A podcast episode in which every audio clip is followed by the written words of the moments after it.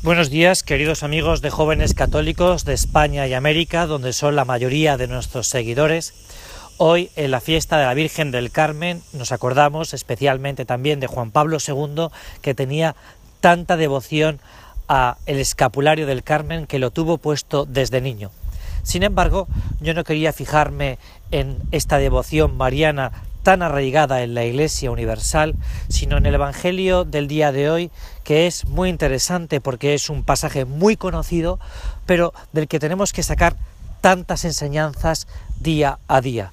Es la parábola de eh, el grano que cae en la tierra y que tiene que producir fruto. Muchas veces considerado por cada uno de nosotros esta parábola del Señor.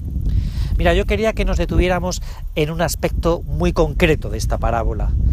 Es en el momento en el que el sembrador tira la simiente, tira la semilla y entonces dice que cae en tierra pedregoso. Es decir, en una tierra que al principio la coge con entusiasmo la palabra de Dios, pero luego, porque no tiene asentamiento, esta simiente queda infecunda y muere. Esto nos pasa a muchos de nosotros a lo largo de nuestra vida y de nuestra propia existencia. Es decir, hay una palabra de Dios que es sembrada en nuestro corazón, en nuestra alma cuando somos niños, cuando recibimos el don maravilloso del bautismo, pero luego esa palabra de Dios no arraiga con fuerza. No arraiga con fuerza esencialmente por un motivo concreto del que yo quiero que te detengas en el día de hoy. Y es tu formación doctrinal. Es decir, ¿qué sabes tú de la palabra de Dios? ¿Por qué no arraiga?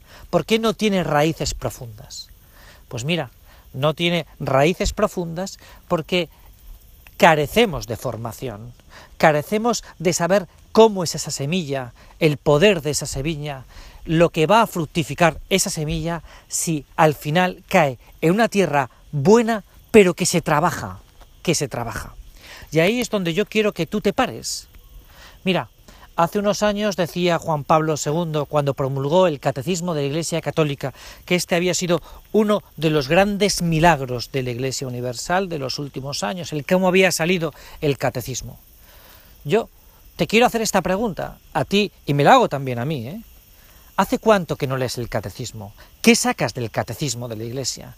De esa joya que se ha labrado en el pontificado de Juan Pablo II y del que vive hoy la Iglesia Universal.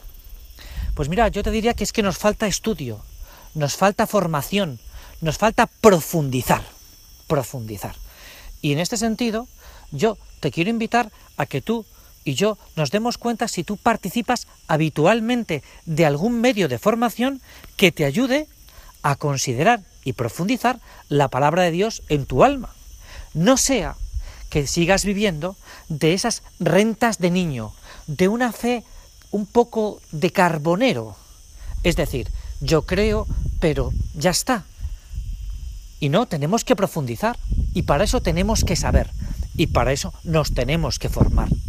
Mira, cuando éramos niños le dábamos mucha importancia cuando íbamos a la escuela a la clase de matemáticas, a la clase de lengua, a conocer ahora cómo pasa otro idioma cuánta importancia le damos tú y yo a nuestra clase de formación, a nuestro formarnos como cristianos, a conocer la doctrina de la Iglesia. Pues ahí yo te pido que mires, profundices y veas cómo participas, si es que participas, cómo acudes, si es que acudes, a medios de formación. Y si no es así, te aliento a que en el curso que comienza busques un sitio donde te puedas formar, donde puedas conocer la palabra de Dios que caiga en tu alma y produzca un fruto bueno, no en cantidad, sino en calidad. En calidad por lo que los talentos que tú y yo hemos recibido. Nos despedimos hoy de nuevo acudiendo a la Virgen Santísima en esta advocación mariana del Carmen para que nosotros nos demos cuenta que los primeros discípulos perseveraban en la palabra, en la palabra, gracias a la presencia de María Santísima. Muchas gracias y hasta el próximo domingo.